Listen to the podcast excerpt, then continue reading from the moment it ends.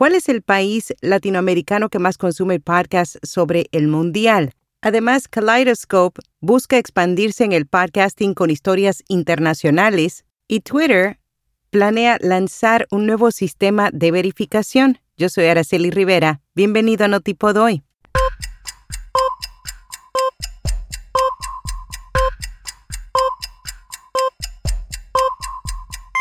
Notipod hoy. Un resumen diario de las tendencias del podcasting. El audio cristalino de nuestro podcast diario Notipod hoy es producido con Hindenburg. Oír es creer. Prueba la herramienta de reducción de ruido de Hindenburg gratis durante 90 días y recibe un 30% de descuento en una suscripción anual. Detalles en las notas.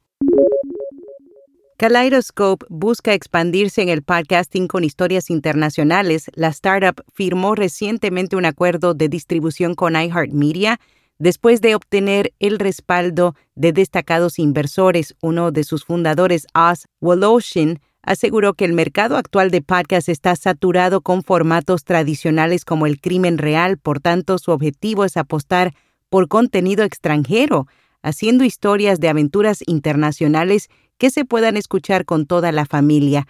Además, se esforzarán por llevar lo mejor de los podcasts narrativos de todo el mundo a las audiencias estadounidenses. La asociación con iHeartMedia incluye una lista inicial de seis series. ¿Cuál es el país latinoamericano que más consume podcasts sobre el mundial? Según un estudio realizado por Spotify, entre octubre de 2021 a septiembre de este año, los brasileños son quienes más han escuchado podcasts relacionados con el Mundial de Qatar. Además, es cuarto en la lista de países con mayor número de playlists relacionados con el fútbol. Durante el 2022, cientos de creadores, productoras, medios e instituciones han creado y publicado todo tipo de podcasts. El diario La Vanguardia realizó un recorrido por los puntos claves y analizó el auge en español de este lenguaje narrativo. LinkedIn estrena nueva función que permite programar publicaciones. La herramienta aparentemente ya había sido probada internamente durante varios meses, sin embargo, TechCrunch asegura que aún no estaría disponible para todos, ya que todavía a algunas personas no le aparece. Aquellos que tienen la función verán un pequeño icono de reloj al lado del botón publicar al darle clic, se presentará la opción de elegir una fecha y hora específica en la que se desea publicar. Esta función es una de las más esperadas por los miembros de la plataforma.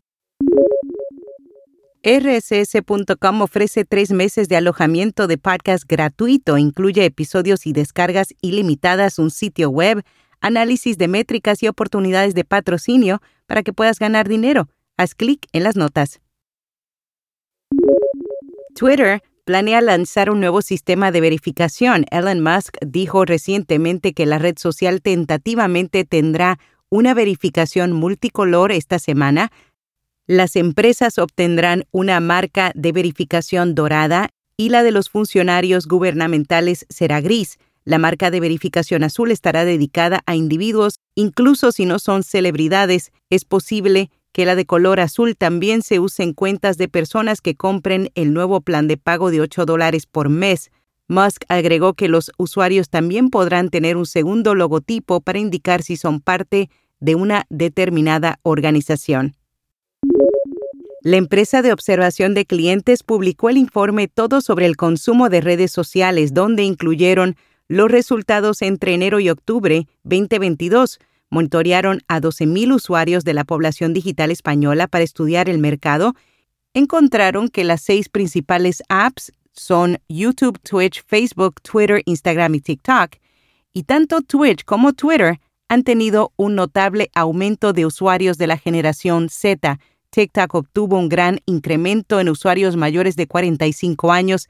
Instagram es la red social de la generación Z el 95% de los jóvenes entre 18 y 24 años son quienes más la utilizan. La generación X está cada vez más presente en todas las redes sociales, aunque tienden a preferir y utilizar más YouTube y Facebook. En cuanto a las marcas favoritas, Spotify tiende a ser una de las preferidas por los Young Millennials y Old Millennials. En podcast recomendado La Oreja que Lee es un podcast literario de Infobae conducido por Patricia Kolesnikov. Narradores, poetas, editores, artistas plásticos y actores son invitados a elegir un cuento de otro autor, leerlo y comentarlo. Y hasta aquí, no tipo doy. Si no te has suscrito a nuestra newsletter, hazlo ahorita mismo siguiendo el enlace en las notas o visitándonos en viapodcast.fm. Esta es la versión en audio de esa newsletter y no siempre nos alcanza el tiempo de incluir todas las noticias del día, así que asegúrate de suscribirte si no lo has hecho para que no te pierdas nada. ¿Será? Hasta mañana.